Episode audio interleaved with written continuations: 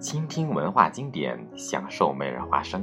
各位亲爱的朋友，这里是荔枝 FM 幺八六三六八四每日华声广播电台，我是主播少华。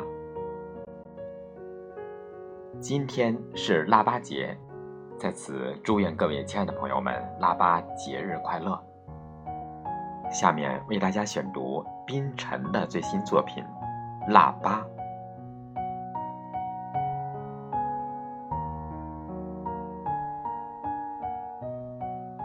将岁月交给一些植物的果实，精心的熬制。你的人生是如此丰盛。亲人捎来问候，友人送上祝福，神灵也为你祈祷。